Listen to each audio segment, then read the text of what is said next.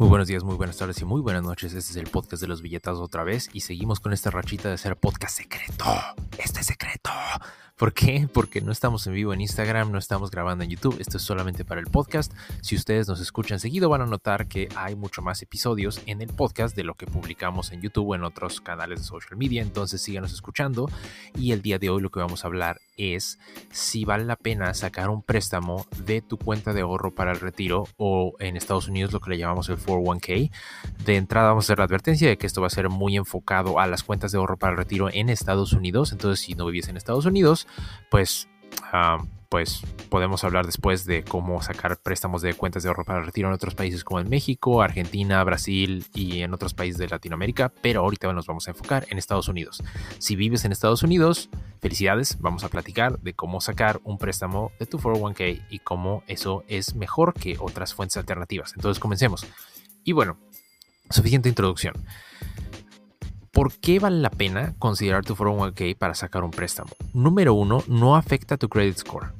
Porque es como si te prestaras a ti mismo. Entonces, eso no afecta tu score de crédito. Eso es una cosa súper buena de sacar dinero de tu 401k. Número dos, te estás pagando a ti mismo y el dinero que estás sacando de tu 401k no se pierde.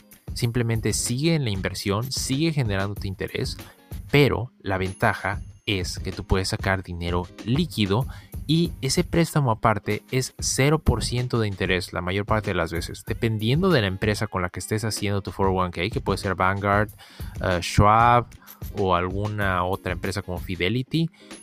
Tu préstamo normalmente no te genera interés. Entonces es un préstamo al 0% que te haces tú mismo, no te afecta en absolutamente nada de tus inversiones y eso puedes utilizarlo para fondear una infinidad de cosas. Ahora, no estoy diciendo que tomen ese dinero para agarrar y comprarse una televisión de 80 pulgadas 8K y comprarse un PlayStation 4 y ponerse a jugar Call of Duty todo el día.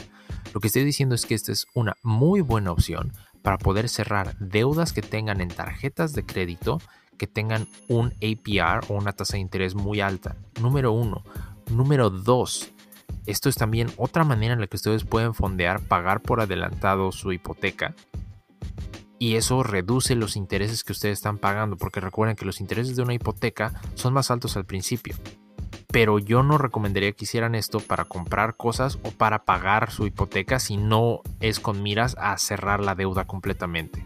Si ustedes ya están a punto de acabar de pagar su hipoteca y todavía están lejos del retiro, sería una opción para poder cerrar su hipoteca. Ahora, nuevamente, esto no es asesoría financiera profesional, soy una persona en, la sala de su casa, pero les estoy dando el tip de que sacar dinero de su 401k es algo que es factible, es algo que ustedes pueden hacer y no les afectaría si se ven en la necesidad de tener una cantidad de dinero para poderse fondear y cerrar deudas. Ahora, lo interesante al respecto de esto es que lo pueden utilizar no solo para cerrar deudas, lo pueden utilizar para fondearse para abrir un negocio.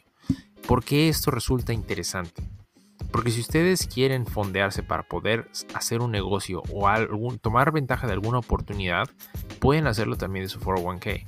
Ahora, esto obviamente tiene un riesgo. Si lo van a sacar de la inversión de su 401k, consideren que no vayan a invertir ese dinero en algo que tenga una tasa de interés menor a la tasa de interés que les ha dado en promedio su 401k. Si su 401k les ha dado un rendimiento del 6 o 7% anual a lo largo de los últimos 10 o 5 años y van a agarrar y meter eso en una inversión que es menor a esa tasa, no vale la pena.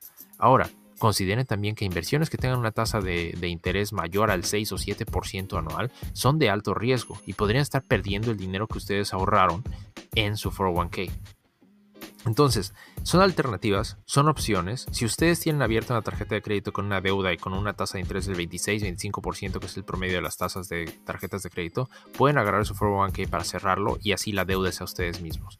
Hablemos ahora de cómo se cobra ese 401k.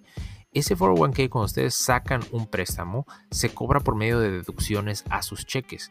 Entonces también consideren que la deducción a su cheque sea algo que ustedes puedan pagar o con lo que ustedes puedan pues, sobrevivir. Porque si sacan un préstamo de su 401k y la deducción de su cheque es la mitad del cheque, pues van a irse a la bancarrota muy rápidamente. Entonces eso es algo a considerar.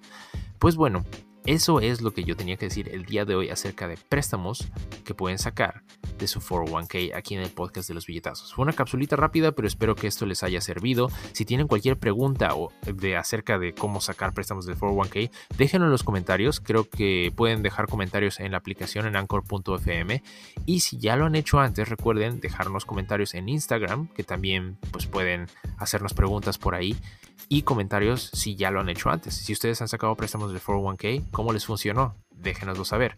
Esto fue otro de los podcasts secretos del el podcast de los billetazos. Espero que se la pasen excelente el día de hoy y bye.